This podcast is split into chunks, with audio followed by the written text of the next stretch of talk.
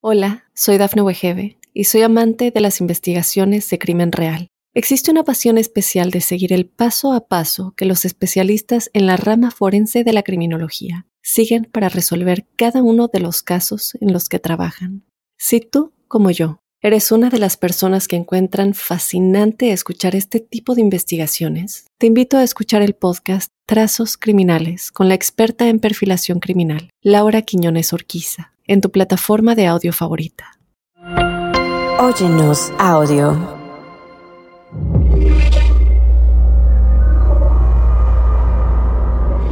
Observador paranormal.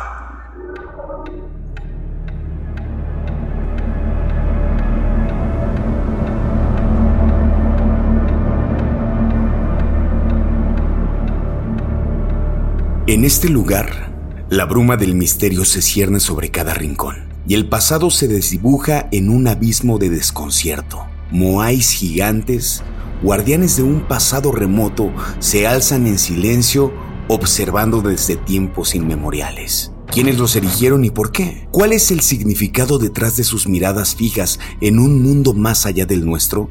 La isla de Pascua es un enigma en sí misma en este episodio desenterraremos los secretos más oscuros, las leyendas sobrenaturales que han perdurado a lo largo de los siglos y los enigmas que desafían la lógica. ¿Qué tesoros esconde esta isla aislada?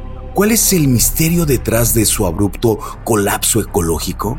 Acompáñanos en esta exploración hacia lo desconocido, mientras destapamos la verdad oculta detrás de la misteriosa isla de Pascua. ¿Están listos para adentrarse en las sombras del misterio? Entonces, comencemos nuestro viaje al interior de la isla de Pascua. Bienvenidos a Observador Paranormal.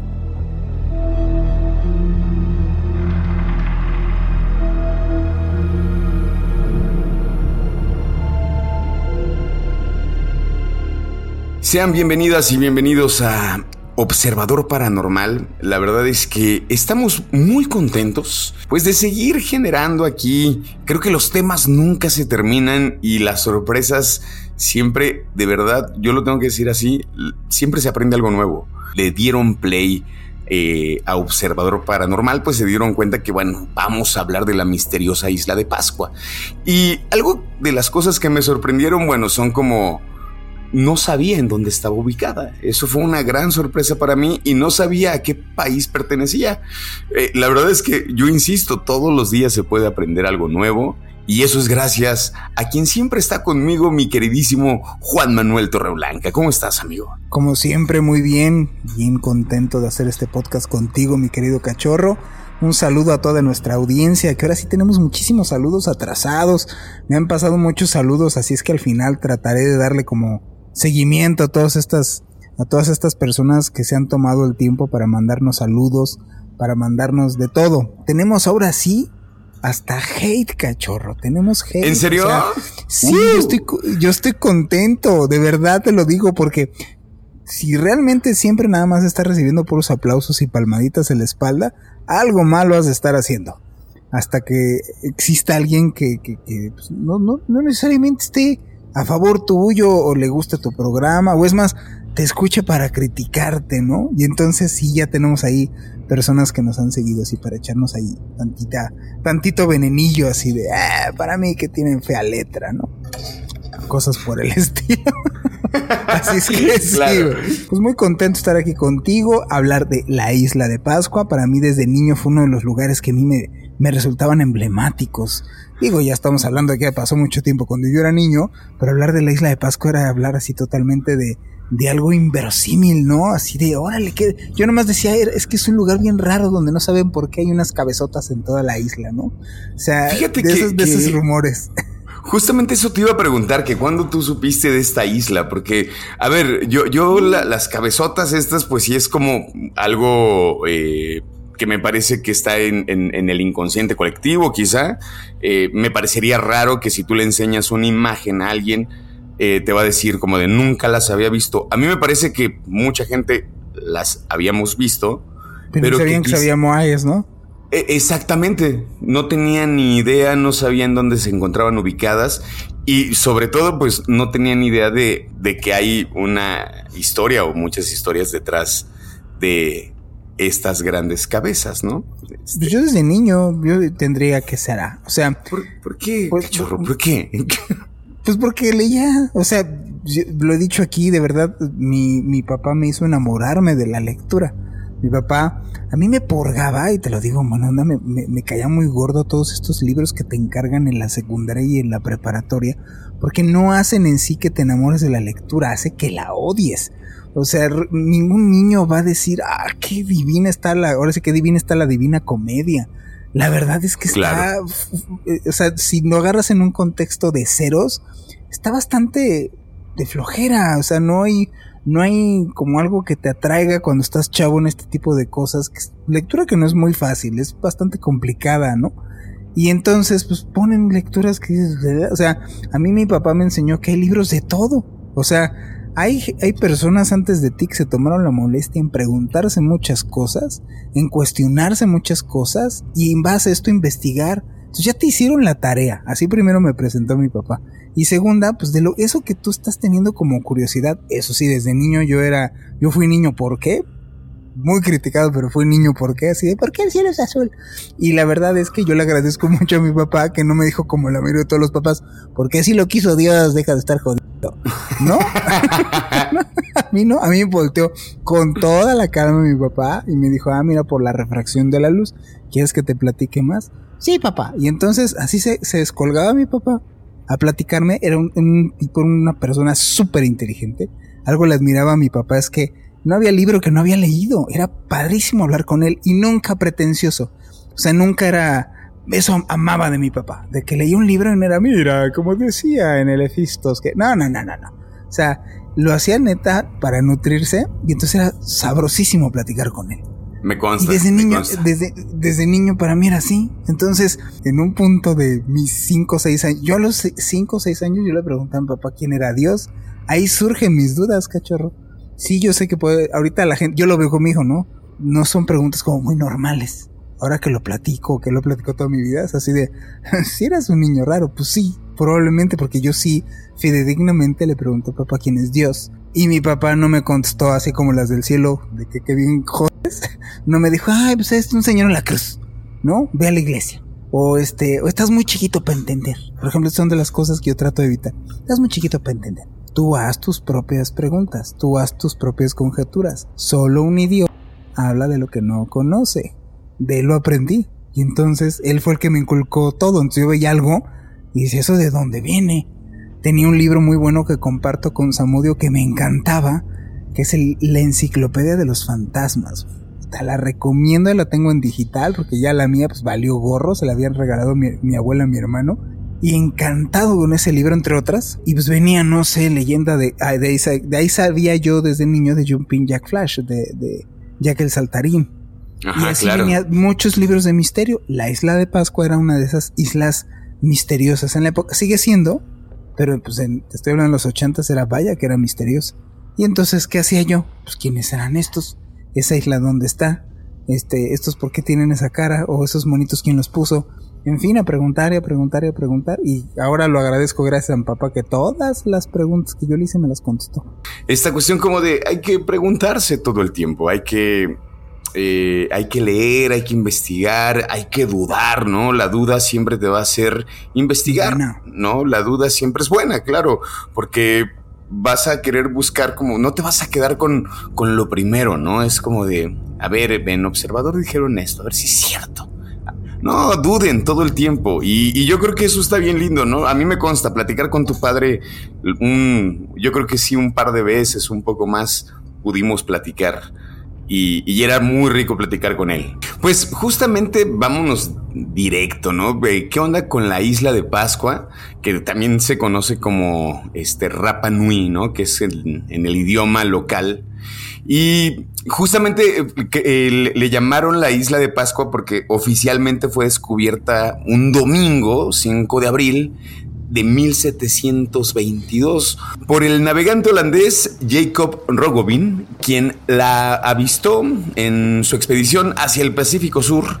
Por eso se llama así, ¿no? Si, se preguntan por qué se llama la isla de Pascua, qué extraño, pues justamente fue por el día en que la descubrieron. Ah, el día de Pascua, que se llame la isla de Pascua. Pues es como los nombres, o sea, pues todo, por ejemplo, los apellidos, ¿no? Los González, los López, los, pues todo es el hijo de, el hijo de Gonzalo, el hijo de Lope, el hijo de Fernández, o sea, de Fernando Fernández.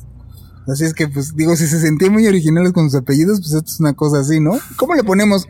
Pues es el hijo de Fernando, güey, pues Fernández. ¿Para qué te complicas? La isla de Pascua. Hasta eso no le pusieron la isla de iba pasando por aquí. Esta isla pertenece justamente a Chile, ¿no? Este, que es uno de los datos que a mí me sorprendió. Yo no sabía, de, de pronto cuando yo veo estas grandes cabezas, que digo, y ahorita hablaremos más a profundidad de, de estas cabezas que están en la isla de Pascua, este, jamás no tenía la, ni la menor idea que estuviera como al sur de América y mucho menos que fuera parte de Chile, ¿no? Como que no, no hago esa relación, no tenía como esa idea de, de relación Chile y estas cabezas, ¿no?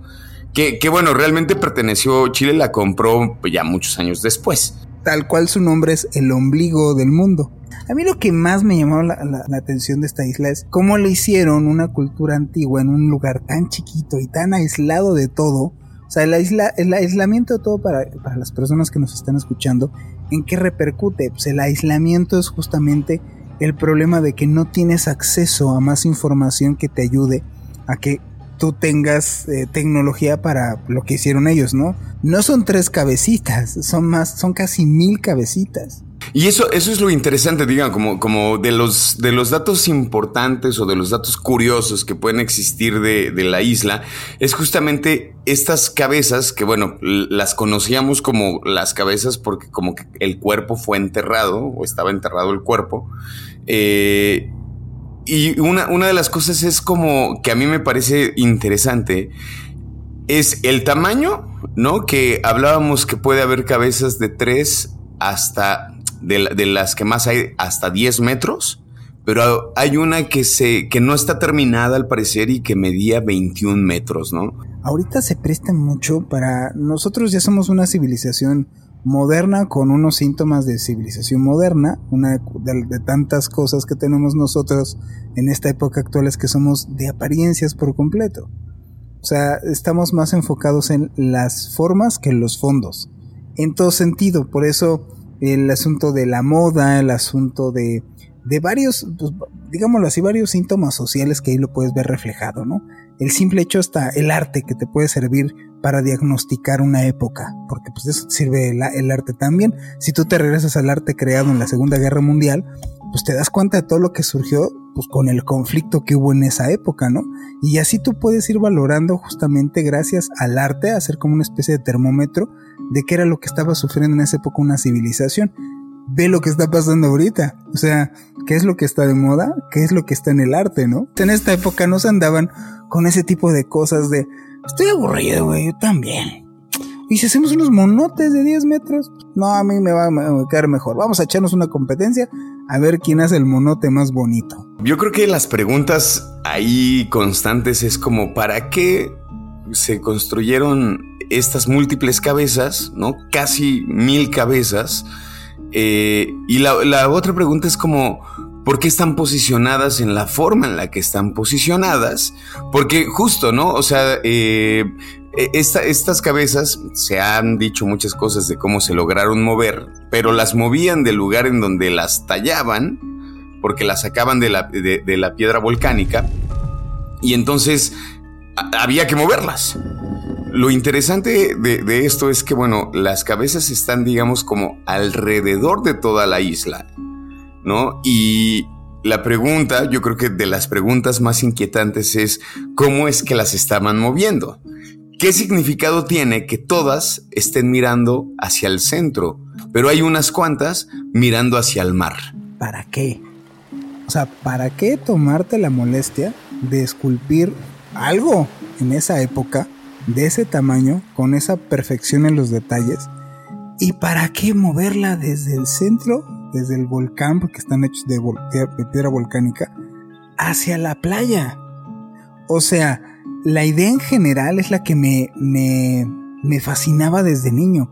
Tal parece que es una especie de contención, ¿no? O sea, si tú, nosotros somos, somos antropocentristas, todos en torno a nosotros, eh, ya ves, la mayoría de todas las ideologías han, pues, justamente girado en torno a, la creación del ser humano, ¿no? ¿No? El humano y, nosotros aquí somos los que, pues, gracias a nosotros el planeta existe, en fin.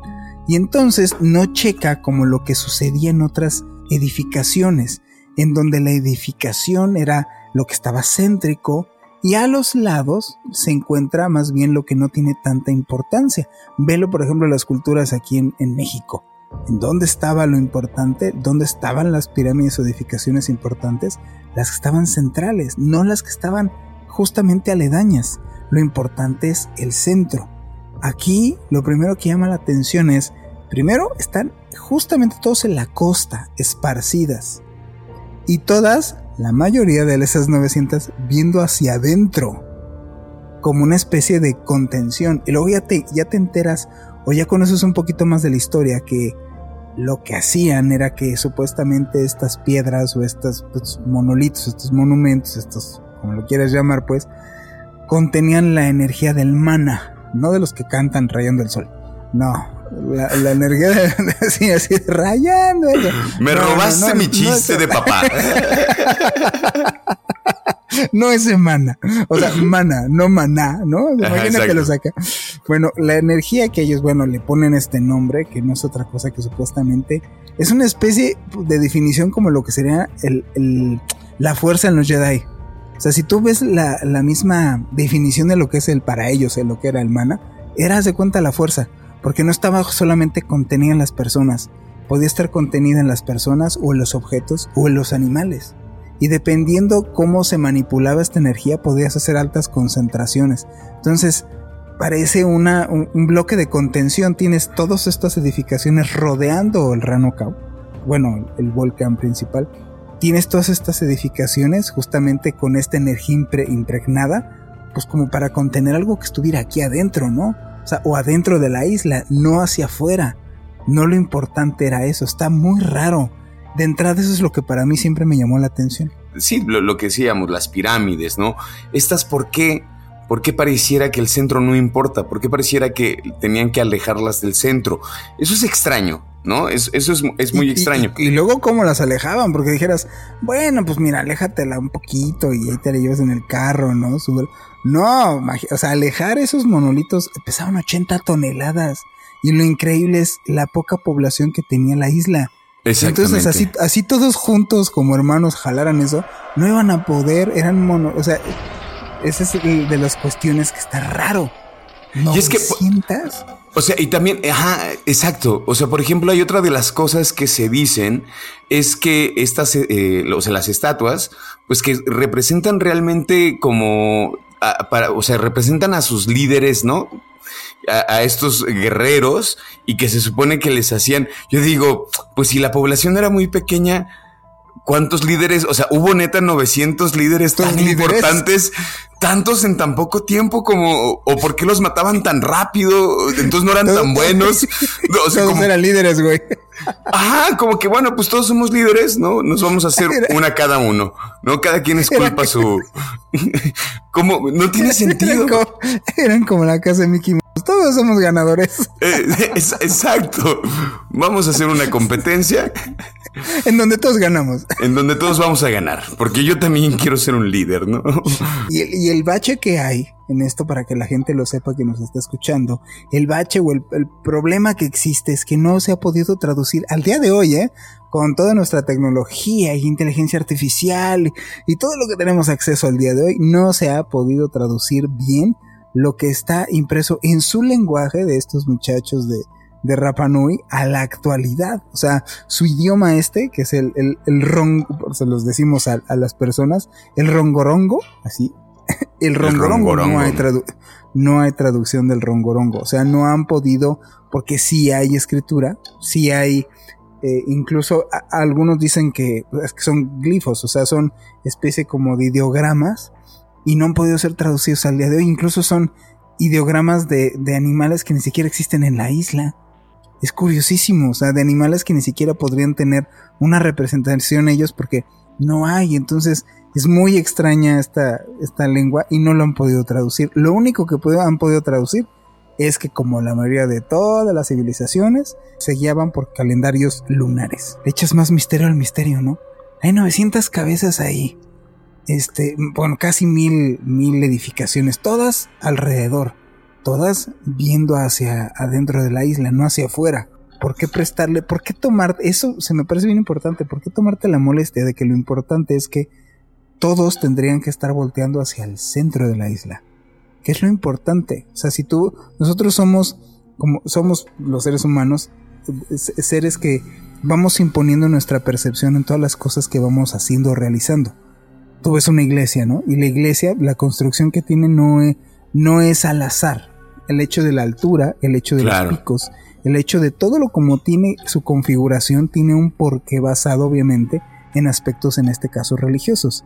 Aquí es lo que dices, pues, ¿qué es lo que realmente ellos les movía para poner todas estas figuras viendo entre el cielo y al centro? las estatuas, y de pronto te encuentras un escrito y dices, o sea, ya encontré el escrito, ¿no? Aquí vamos a descifrar que por qué carajos están aquí las cabejas.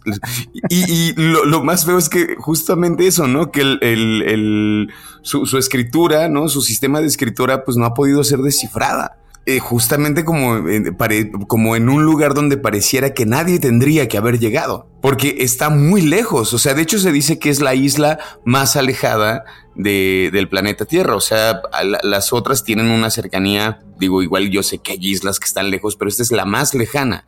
Pero las preguntas también es quién llegó a habitar, quién estuvo, de las grandes preguntas y que creemos y que por ahí tenemos teorías. Hay teorías con respecto a eso, pero no es el momento, Juan Manuel Torreblanca. Sigamos descifrando a la isla. No es el momento. Yo creo que es el momento de hacer nuestro primer corte.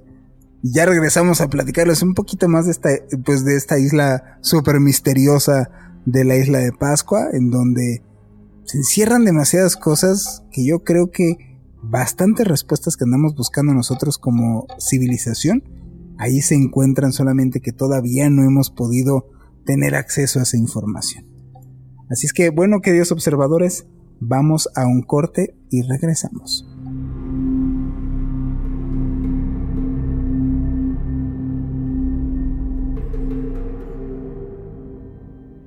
Hola, soy Dafne Wegebe y soy amante de las investigaciones de crimen real. Existe una pasión especial de seguir el paso a paso que los especialistas en la rama forense de la criminología siguen para resolver cada uno de los casos en los que trabajan. Si tú, como yo, eres una de las personas que encuentran fascinante escuchar este tipo de investigaciones, te invito a escuchar el podcast Trazos Criminales con la experta en perfilación criminal, Laura Quiñones Orquiza, en tu plataforma de audio favorita. Estamos de vuelta, queridos observadores y observadoras, y vamos directito a platicarles lo que les estábamos diciendo en el corte pasado acerca de estos textos, este sistema de escritura que tenían los Rapa Nui, llamado Rongorongo, y este, pues, este idioma tan extraño que está compuesto de estos glifos que les estábamos diciendo, pues no han sido verdaderamente fácil de, de traducir. También lo que ha colaborado mucho es que también llegaron los españoles a evangelizar y llegaron, bueno, estas colonias de otros lados, y como bien hace la religión en muchos lugares, es destruyó lo que encontró. Entonces, justo como lo que pasó en México, de que había muchos códices, pero sobreviven muy poquitos porque la mayoría fueron incinerados, este no fue pues, la excepción. También bastantes tablillas pues, realmente pues, fueron destruidas. Esta tablilla en donde viene lo del calendario lunar que les estábamos comentando, es de las que ha sobrevivido hasta estos, hasta, bueno, hasta el día de hoy, ¿no?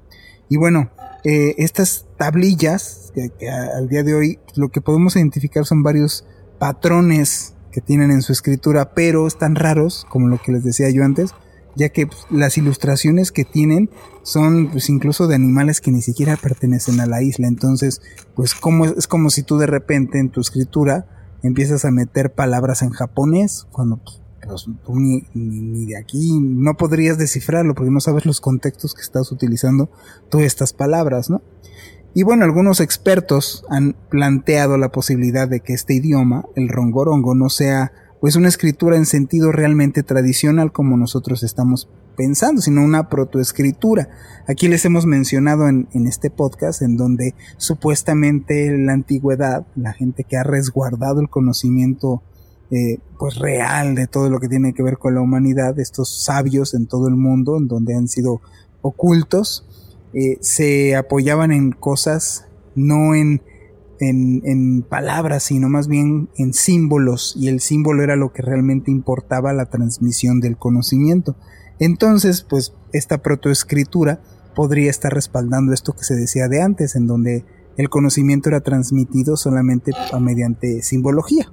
Y pues bueno, estos símbolos transmiten información sin contener contenido lingüístico en sí, sino más bien representar algo y, y estar, estar empatía, esta representación podría ser solamente si tú pertenecías a este, pues esta cultura, porque pues para nosotros realmente no es nada que podamos llegar a traducir al día de hoy, que es lo que sucede, ¿no? Y bueno, la isla de Pascua pues, pues tiene este, esta, este misterio que les hemos dicho, y no solamente por el asunto de, del idioma, sino también pues lo que les decíamos de los Moai y para qué construyeron supuestamente pues estas estatuas, ¿no? Se, dice, lo, otra de las cosas del por qué se construyeron pues se creía que los jefes descendían de los dioses y que tras la muerte volverían a ser divinos. Entonces, las estatuas eh, se construyeron para contener temporalmente los espíritus de sus antepasados. Puede tener mucha lógica, ¿no? Como en esta creencia como de, ah, ok, bueno, tiene que ver con los espíritus y que por eso se dice que también hay unos, los que ven hacia el mar, que es como, como despidiendo a las almas, ¿no? También eh, hay una leyenda por ahí que por eso hay algunos que ven hacia el mar.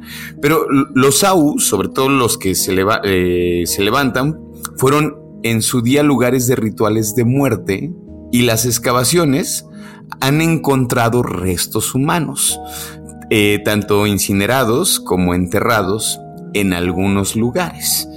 Y ahí también se pone bien interesante con los cuerpos que han encontrado, porque han encontrado huesos, ¿no? Y se dice que han encontrado huesos muy grandes, muy, muy grandes. O sea, que no tienen que ver no con. No corresponderían a un humano, ¿no? no Exactamente. De normal. Sí, que quién sabe si también estas estatuas sean la representación, digo, no sé por el tamaño, ¿no? Como ah, eh, podríamos hablar inclusive de gigantes, puede ser como dices tú, cada vez se empieza a poner más complicado. Tienes una isla en medio de la nada, que incluso, pues casi casi su nombre se llama en medio de la nada, se llama el ombligo del mundo. Y luego en esta isla, en, el ombligo del mundo, que es chiquitita, aparte de, pues es una formación recientemente nueva, porque está hecha de volcanes, por eso se hizo isla. Y en esta que está recientemente formada, pues resulta que había una civilización que se puso a construir más de casi mil cuerpos, torsos o digámoslo así, cabezas con torso volteando hacia el interior de toda la isla en donde ellos mismos sabemos que supuestamente creían en esto, no porque pudimos descifrar su lenguaje, sino porque se ha transmitido el, bueno, todo su conocimiento hasta el día de hoy a través de, de, la gente de boca en boca.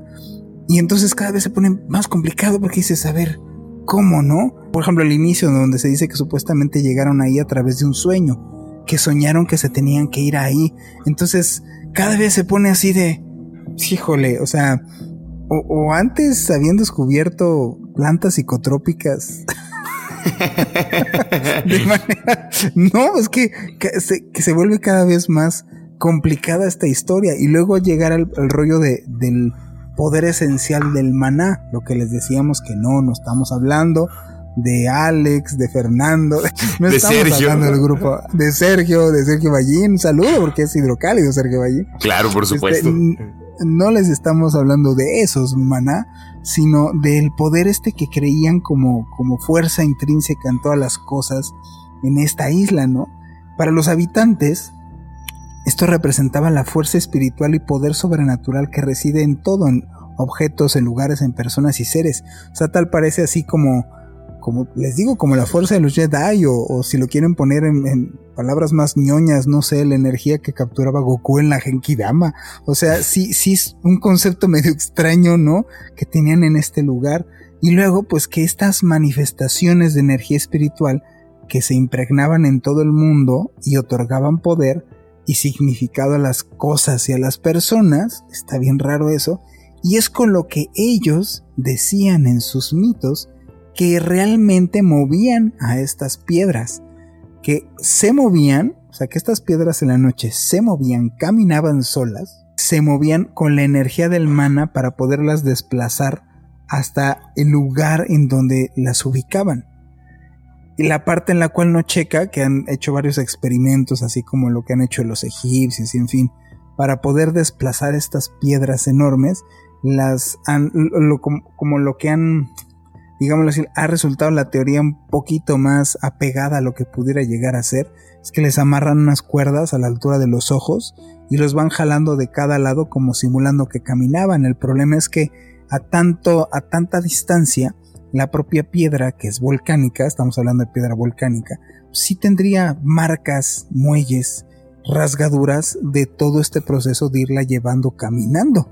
Y pues no tiene ni una. Están enteritas talladas y llevadas hasta donde están, como si alguien las hubiera flotado hasta donde están. Y luego dicen eso ellos mismos. Ajá. Lo que te digo, está muy raro. Pues ellos no se O sea, y, y, si sí. Hay, una pues traducción por ahí que es como. Eh, cómo, es que cómo llegaban las piedras, ¿no? Como que hay una pregunta y como de cómo llegaban las piedras hasta estas rocas, ¿no? Hasta este, hasta los lugares en donde están ahora. Y, y ellos, creo que la respuesta es como de, pues se desplazaban solas, ¿no? O, caminaban solas, ¿no? Una cosa. Andaban, ellas andaban. Ellas andaban. Y, y, claro, digo, eh, puede haber una, inclusive un error de traducción, o sea, porque si tú ves este sistema de, de, de, los lazos que van jalando de lado a lado, pareciera que camina. O sea, creo que también podría tener sentido ese, este, ¿cómo se llama? Como ese mecanismo, podría tener todo el sentido y decir, eh, andaban, claro, eh, la, traducción puede ser como si, pues las hacíamos andar quizá, ¿no? Así es, exacto. Pero... Eh, lo, raro es como, ¿por qué no tiene ninguna marca? ¿Por qué, pareciera que inclusive yo, yo podría pensar como, pues se hizo ahí, allí estaba la roca, ¿no? Sí, o sea, la roca estaba allí, pero no, el, punto es que sí las trasladaban. Eso es lo que me parece bien importante, como, como, y, cuando entonces hablamos del mana, es como de, ah, eso también está interesante porque inclusive en, en otros lugares se ha, eh, eh, se, ha hablado de esto, ¿no? De cómo eh, otras civilizaciones también utilizaban este mismo sistema o esta misma, este mismo poder, ¿no? Este poder especial del mana, lo hacían en otros lugares, ¿no? En el Paititi. Aparte de que desplazaban esta piedrota, estamos hablando de al menos en promedio 10 pues, metros de piedra de 80 toneladas. ¿no? Ya ibas caminando con tu piedrota. ya era llegar al punto en el cual era la playa, ponerlo en unas, en unos, este, en unas plataformas para que la gente entienda, o sea, treparla a la plataforma y que no se lastimara. Y después hacer un hoyo, ya que la erigían, porque ojo, lo que ustedes ven de la Moai todavía tiene más hacia adentro, pues, o sea, es una forma humana casi completa, pues. O sea, no es la cabeza, es bastante hacia abajo, el torso, tenían manitas, en fin. Después de ya enterrarlos, o sea, ponerlos ahí, como viendo hacia adentro de la isla, todavía les ponían un gorrito que simulaba como el cabello o lo que estaba en la parte de arriba de las personas. O sea, todavía esa edificación, arriba le ponían el gorrito entonces, ¿cómo trepaban el gorrito para que pudiera quedar exactamente centrado? De hecho, muchas se encontraron donde pues ya por el desgaste, ya el gorrito estaba ahí por ahí tirado, unas sí tienen y otras no tienen la, estatua, ¿no? Ya, ya no las tienen, ¿no? ¿Cómo le hacían para hacer esto? Estamos hablando en la época en la cual con lo que tenían en la isla, pues tenían madera y lianas y ya. Y luego eran una población de calcula más o menos 5.000 habitantes a lo más, que es lo que ahorita tiene. Por lo que fueran en un momento 15.000 habitantes, eran 900 piedras. Era de no parar, era todos al mismo tiempo estar dedicándose a, eso. ¿Para qué? Sí, como te, vas a despertar a, tallar una piedra, ¿no? O sea, eso vas a hacer todos los días de tu vida, tallar piedras. Así. Y tráetelas, porque, porque no preguntes. O sea, esa es la parte que digo. ah, no, está bien, ahorita te traigo tu piedra. Y es que, sí, por ejemplo, también, o sea, de las cosas que digo, bueno, puede, puede ser, ¿no? Como otro de, lo, de, de las cosas que se decía, cómo es que se movían, cómo es que lograban eh, trasladarlas, pues era con troncos, ¿no? Era como acostarlas y llevárselas con troncos. Que también inclusive podría tener mucho sentido. Eh, porque también la isla este, se dice que fue afectada, ajá, se pues, pero por, por, los humanos, siempre los humanos ahí deforestando las cosas. que, pero digo, podría tener también sentido. Claro que podría tenerlo. O sea, no descarto la idea de que, ah, bueno, también ese mecanismo está interesante. Eh, yo digo, pero ¿para qué? ¿Para qué? Es que, para como dice la canción, ya viste cómo es como la canción. O sea, para mí la pregunta de los 64 mil, como diría don Pedro Ferriz, que en paz descanse, quien no sepa quién es Pedro Ferriz Goglelo, es ¿para qué? ¿Y todo para qué? O sea, ¿y todo para, qué? ¿Para qué? ¿Para qué tanto? Sí. Actualmente es este egocentrismo horrible en los cuales nos tiene atrapado el capitalismo, ¿no? somos producto de esta sociedad en decadencia. Pero hay que. O sea, ¿para qué tomarte toda esta molestia de estar haciendo esculturas todo el tiempo para estarlas poniendo a la orilla para que se vean al centro? Yo creo que podrías entretenerte en pescar, güey, ¿no? O sea, en pues sí, ¿no? En hacer otra cosa, ¿no? Como, como por qué te estar moviendo cabezas, Y ese poder que, que no sé si me puedes explicar un poco, Juan, porque no lo, no lo entiendo del todo, como es un poder que tú tienes de una forma como natural humana, porque también se dice que los objetos pueden tener el poder, ¿no? o sea, pero es lo que no, como que no me queda tan claro. O sea, ¿qué onda con...?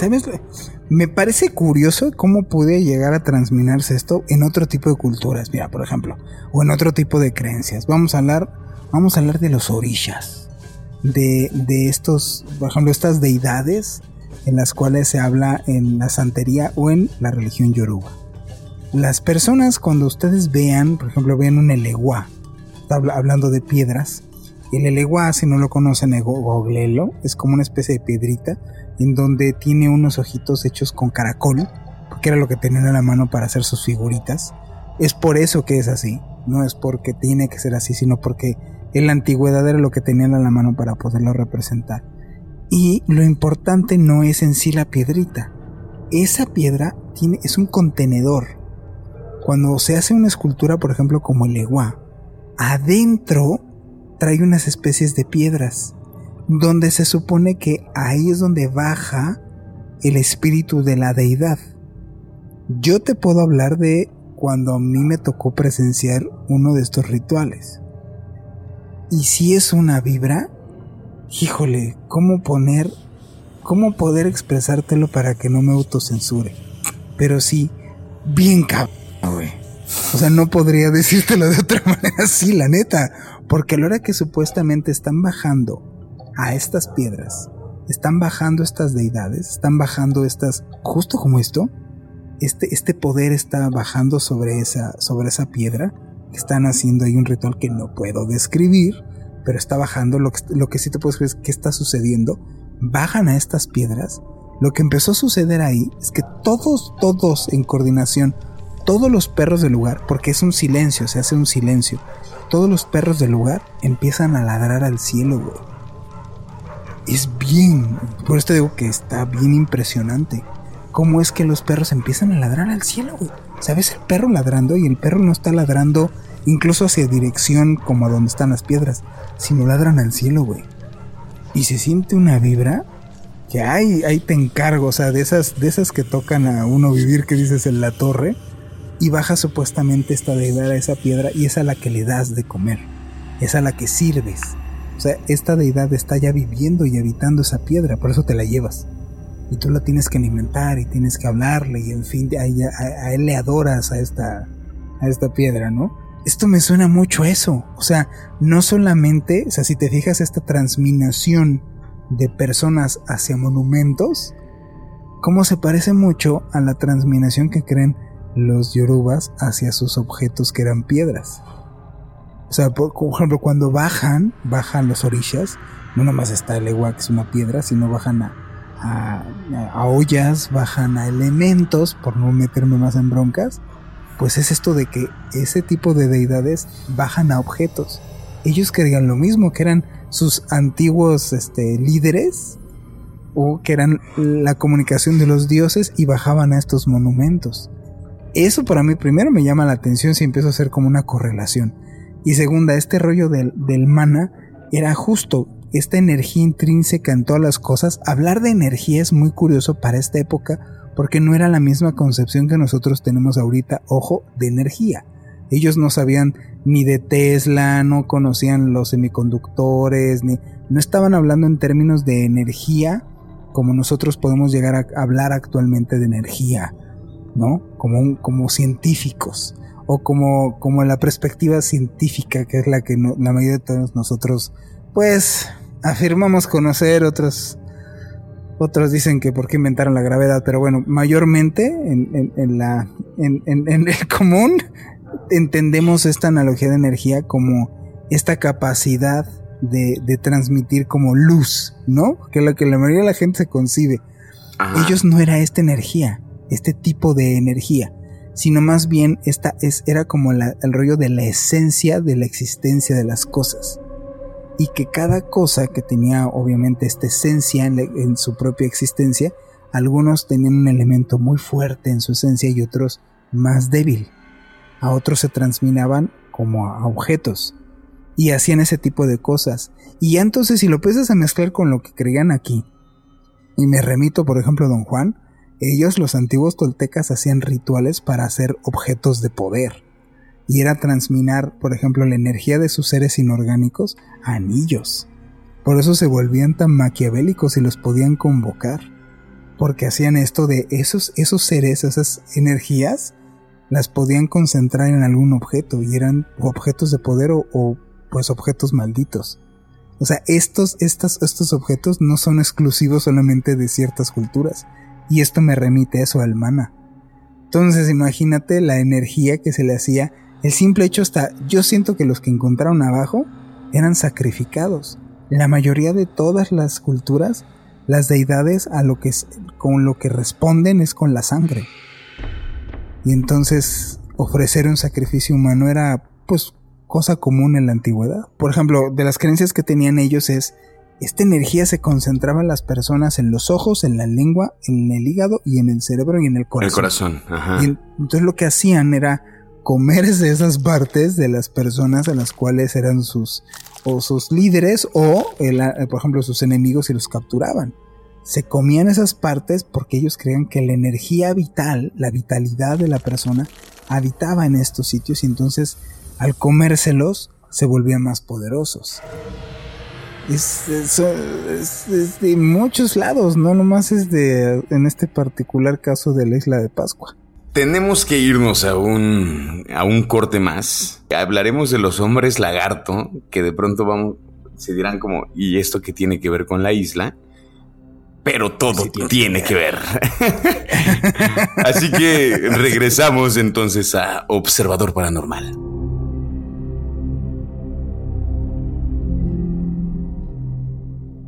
Hola, soy Dafne Wegebe y soy amante de las investigaciones de crimen real. Existe una pasión especial de seguir el paso a paso que los especialistas en la rama forense de la criminología siguen para resolver cada uno de los casos en los que trabajan. Si tú, como yo, eres una de las personas que encuentran fascinante escuchar este tipo de investigaciones, te invito a escuchar el podcast Trazos Criminales con la experta en perfilación criminal, Laura Quiñones Orquiza, en tu plataforma de audio favorita.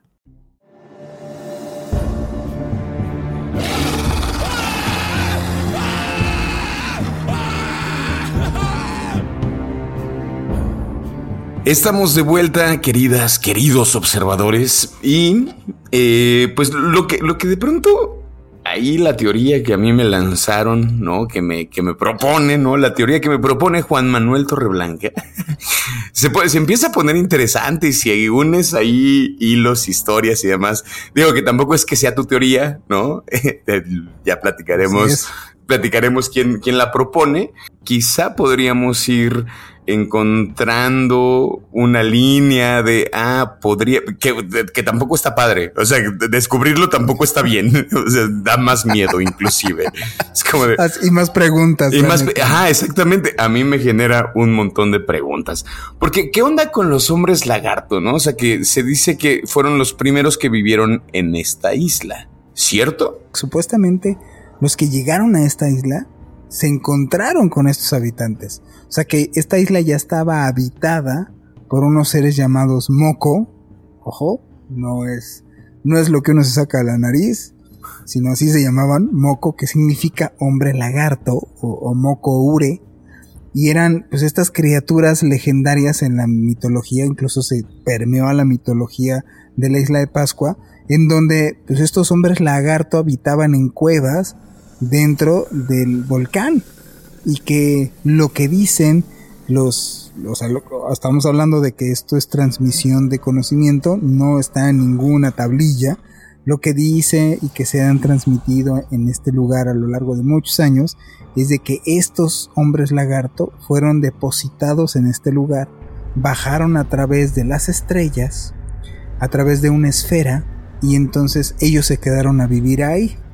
Esa es la parte que me llama muchísimo la atención de estas figuras misteriosas de, estos seres, pues que podremos decirlo así, ahorita se han puesto muy de moda que son los mentados reptilianos, ¿no? Que eran como, pues eran personas pero con fisionomía de, de, reptil, o sea que eran muy humanos, o sea que se veían como humanoides, pero que tenían rasgos de reptiles y que no eran muy agradables, o sea, hay historias verdaderamente espeluznantes descritas por los Rapa Nui de estos, eh, estos seres que incluso después los describen como, como espectros. Se mueren estos seres y quedan habitando este lugar como si fueran espectros los hombres lagarto, en donde los ponen terroríficos. Son los, son digámoslo así, el malo de su cuento, por decirlo así.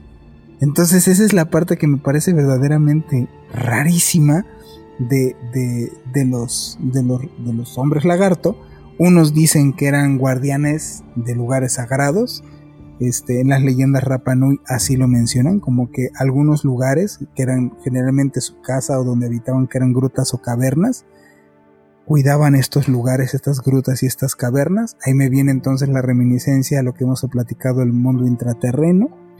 Y después está, eh, eh, los también eran seres de forma humana, como ya dijimos, y se les atribuye con una apariencia que eran verdaderamente aterradora y que eran temibles, o sea, les tenían verdaderamente miedo los habitantes del Rapa Nui a estas entidades. Y aquí es donde pues les quiero platicar la teoría que dice precisamente Robin. A mí, a mí esta isla después de muchos años de estar aquí Estoy platicando desde que desde niño me llamó la atención y las cabecitas y todo este rollo. Decía, órale, qué, qué extraño y qué loco y qué, qué fuerte, ¿no? Toda esta cosa. Y resulta que hablando precisamente de Sixto, yo estaba, él es de esta, estos días que él estuvo viviendo en mi casa y él traía un video, bueno, traía unos videos que me dijo, no sé si pudieras ayudarme a editar estos videos. Sí, como no, claro que sí. Y lo que me dio a editar es un video que ahorita pueden buscar ustedes en redes sociales, porque es algo que incluso está colgado en su página. Ese yo lo edité, lo ayudé a editar porque hay gran parte del video, muchas, o sea, bueno, más, más bien en algunas partes, está el viento tan fuerte que no se alcanza a escuchar y yo lo tuve que subtitular. Y es un video de la isla de Pascua en donde se ve un ovni, ¿no? Yo le edité ese, ese, ese video a Sixto. Y él me platicó que supuestamente, porque él ha ido varias veces a este lugar. Sixto es bien interesante platicar con él en el asunto antropológico, porque te platica de lugares no porque lo vio en un libro, sino porque ha ido. O sea, si te habla de Inglaterra y te habla de Australia y te habla de Isla de Pascua, es porque ha ido a, Egipto, a Isla de Pascua, a Australia, chorrísimo de lados, ¿no? Y entonces él es antropo, o sea, él estudió historia y entonces la antropología de verdad le encanta. Y él dice que supuestamente en uno de estos viajes que fue con personas así como yo que les interesa el tema y que fueron a este lugar a hacer prácticas de meditación y bla, bla, bla, y que supuestamente la información que les llegó ahí en esta meditación era que los sea, vieron o visualizaron como una esfera plateada bajo este lugar y salieron seres con esta fisionomía de reptil, ¿no? Y que supuestamente lo que ellos dicen es, o lo que Sixto, la teoría que él tiene, esto solamente les paso acá la teoría que él me dijo, es que justamente esa raza son los deportados acá. Ahí es donde empieza a ponerse interesante la cosa, que hablando de estas guerras que decías tú, en donde se han mencionado en todos lados, de que se agarraron allá arriba tortazos, los buenos contra los malos, o los que apoyaban y los que no, y en todas las culturas está expuesto, supuestamente los que perdieron, los disidentes, pues ahora si no ayudaban por las buenas, ayudaban por las malas, y fueron deportados aquí, y a donde fueron deportados físicamente fue la isla de Pascua. Les llega esta información y resulta que pues justamente se enteran de que los primeros habitantes eran los mocos, los, los, hombres lagarto, y que precisamente eran bastante, digámoslo así, poco amigables, en fin, ¿no? Es muy curioso ver cómo se conjunta lo que me platica Sixto a lo que dicen de boca en boca las culturas, o bueno, la cultura que, que irradica, ¿no? Y nada tiene que ver con esta percepción que nosotros tenemos o nos han dicho de los reptilianos que dominan el hay una representación también de, los hombres lagarto. O sea, en una de las piedras eh, está marcada la, o sea, como la figura de un hombre lagarto, ¿no? Que eso también, digo, me parece interesante y, y, digamos, le suma, ¿no? A esta teoría de que igual y los primeros que estuvieron ahí, pues fueron estos llamados hombres lagarto, ¿no? Yo he visto por ahí sin fin de videos con los famosos reptilianos, ¿no? Que se dice que los, reptilianos, los reptilianos son eh, los que están haciendo el nuevo, el nuevo orden mundial, ¿no? Y que quieren, este, eh, quieren gobernar el mundo, y, pero que realmente son, son de otro planeta, ¿no? Y están ahí metidos en la política, ¿no? O sea, eh, de, inclusive eh, se decía que la, la, reina Isabel de Inglaterra era, era una reptiliana. He visto videos de eso, güey. O sea, me sorprende. Como les cambia Exacto, exacto, sí, güey, son muy buenos, güey. A mí me dan mucha risa, güey. Digo, no lo sé. Digo, me da, a mí me dan risa, pero igual y, igual dime si me río o no me río. Porque si pues eso es cierto. Mira, a ver, a ver, ¿sabes qué estaría interesante? Este, ahora sí ya te consta que nuestro podcast es bastante escuchado gracias a todos los observadores que han hecho posible esto y que bastantes personas allá afuera escuchan a este par de locos hablando de, de temas bien raros, ¿no?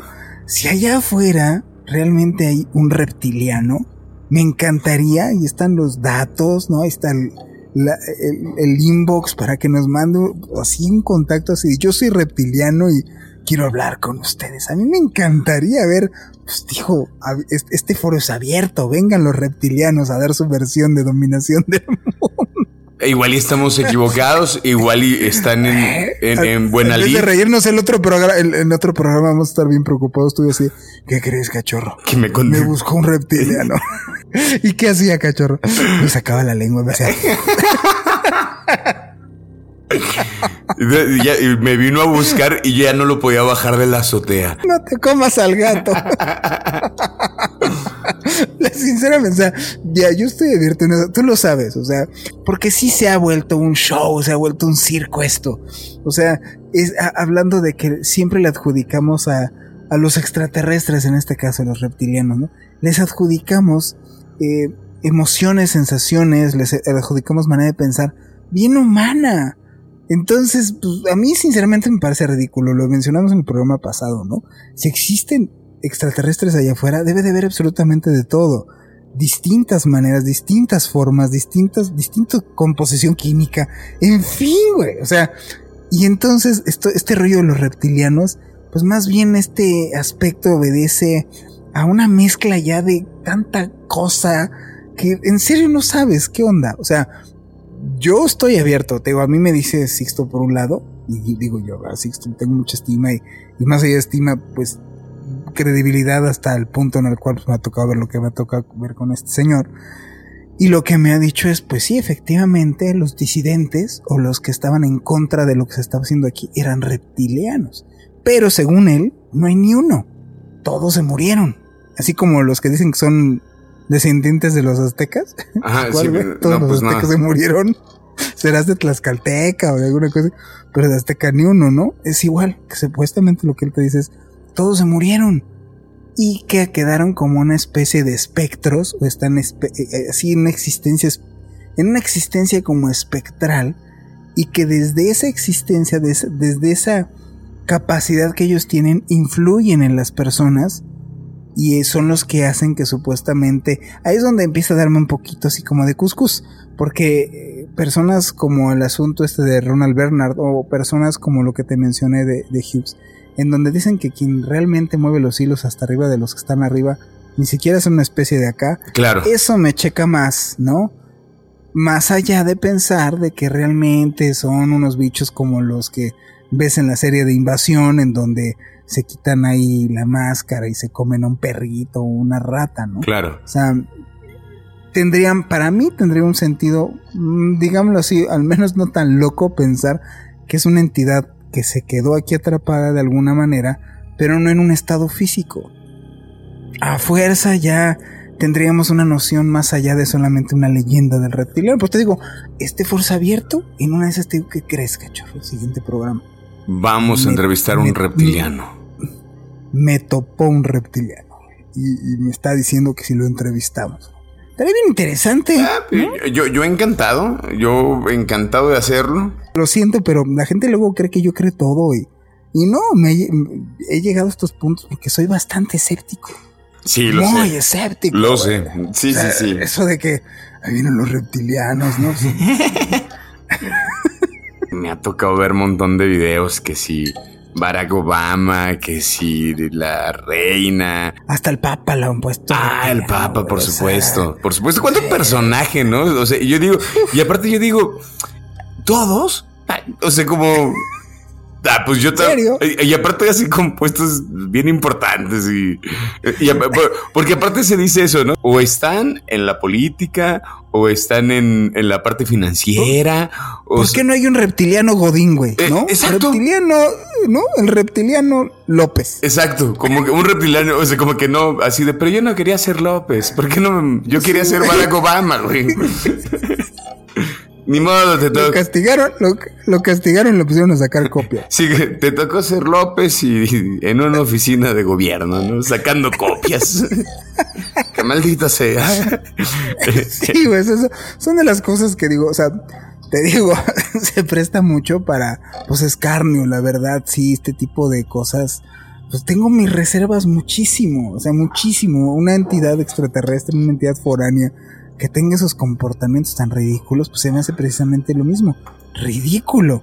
Me suena más terrorífico pensar que si existió una entidad aquí, que en algún momento tuvo una forma física así, y que se murió y que quedó en una especie como pues lo que podríamos con nosotros denominar como demonios y que estas precisamente estas entidades son las que sí efectivamente hacen influencia en personas, no en reptiles, en personas y son las que mantienen un control mundial. Eso me suena muchísimo, digámoslo así, eh, empieza a encajarme un poco más que el hecho de pensar de que verdaderamente son la gente está buscando reptiles o gente con cara de lagartija. Y ahorita me subo al Pues camión bueno. y el reptiliano eh, chofer, ¿no? bueno, a mí me tocó ser de mí. ¿Qué decías de mí? ¿Qué estaba diciendo? Son 11 pesos. Pero para ti 20 por burlarte. Es más, bájate de mi camión. Ya no eres bienvenido a la comunidad reptiliana.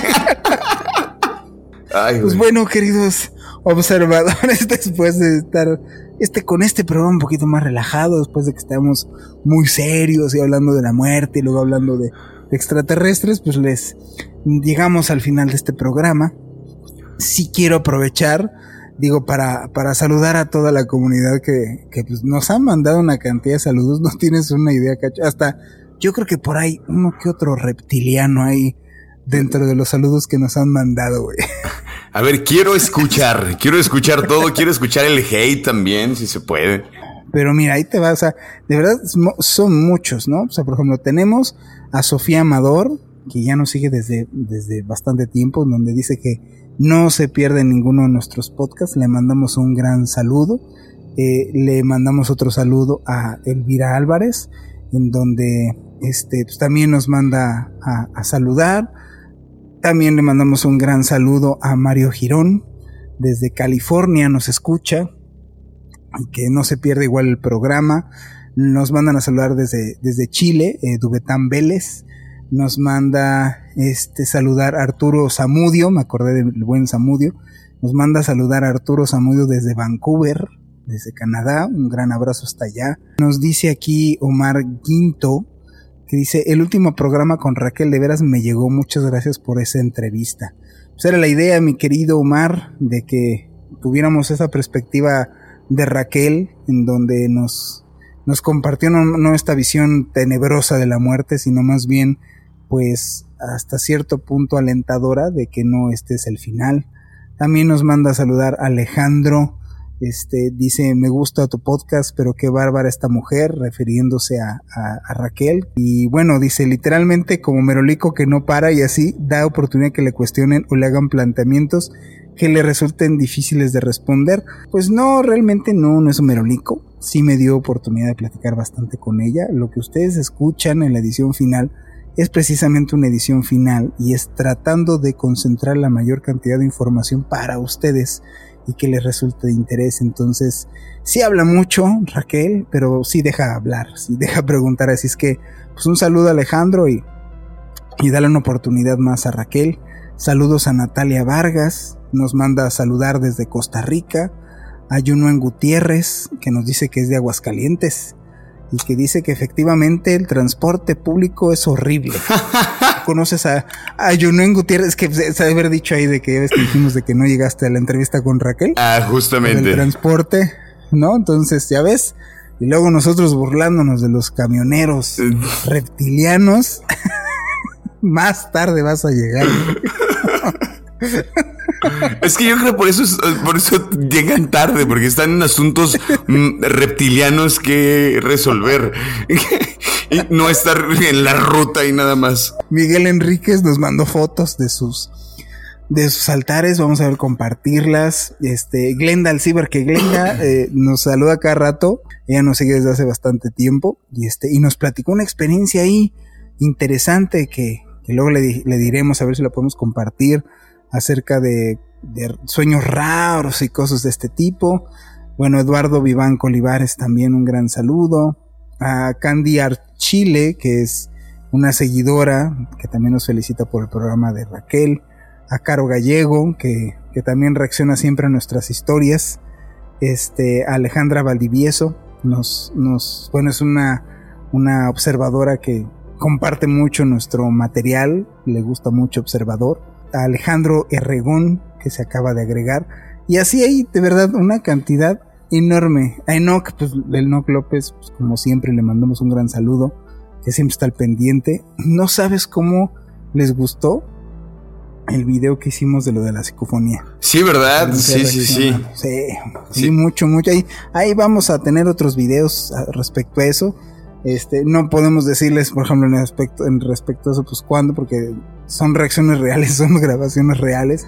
Pero lo que sí les, voy a proponer aquí a, mi, querido, cachorro es reaccionar a cosas que están en línea, que tenemos ahí, que la gente luego comparte, porque me comparten, híjole, sin fin de cosas. fotografías, videos, un chorro de cosas. Entonces, obviamente la idea es no voy a quemar a las personas que mandan esto, pero sí voy a grabar nuestra reacción en donde les demos nuestro veredicto si lo que nos mandan ¿Cómo lo estamos viendo, no? Perdón, ahí rapidísimo, de eh, Paola Elizondo, eh, que igual le mandamos un saludo y nos comenta que estaba escuchando el último episodio, en, en este, en el del velo de entre las realidades, que en el minuto 53.09 eh, que se escucha una voz de un hombre y empieza a llover.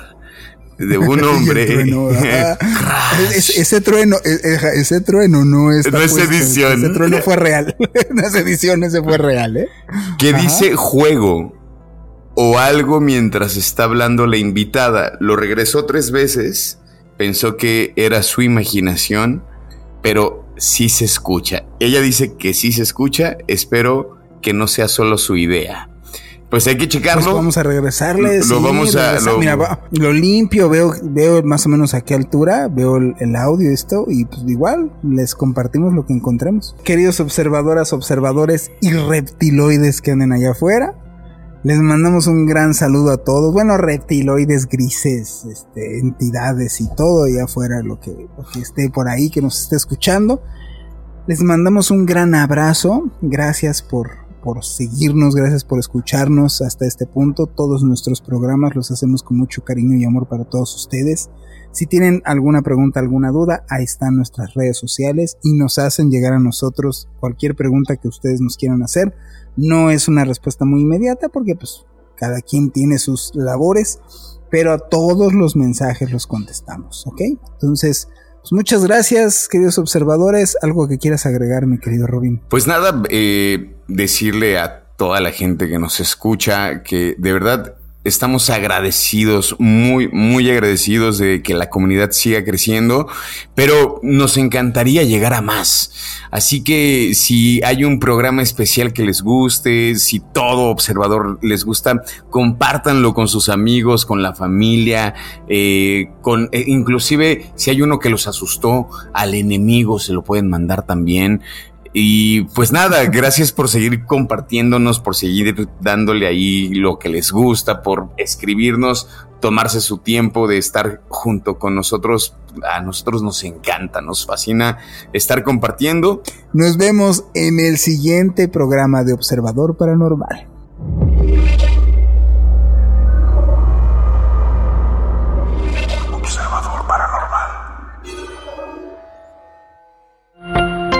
Óyenos audio. Hola, soy Dafne Wegebe y soy amante de las investigaciones de crimen real. Existe una pasión especial de seguir el paso a paso que los especialistas en la rama forense de la criminología siguen para resolver cada uno de los casos en los que trabajan. Si tú, como yo, ¿Eres una de las personas que encuentran fascinante escuchar este tipo de investigaciones? Te invito a escuchar el podcast Trazos Criminales con la experta en perfilación criminal, Laura Quiñones Orquiza, en tu plataforma de audio favorita.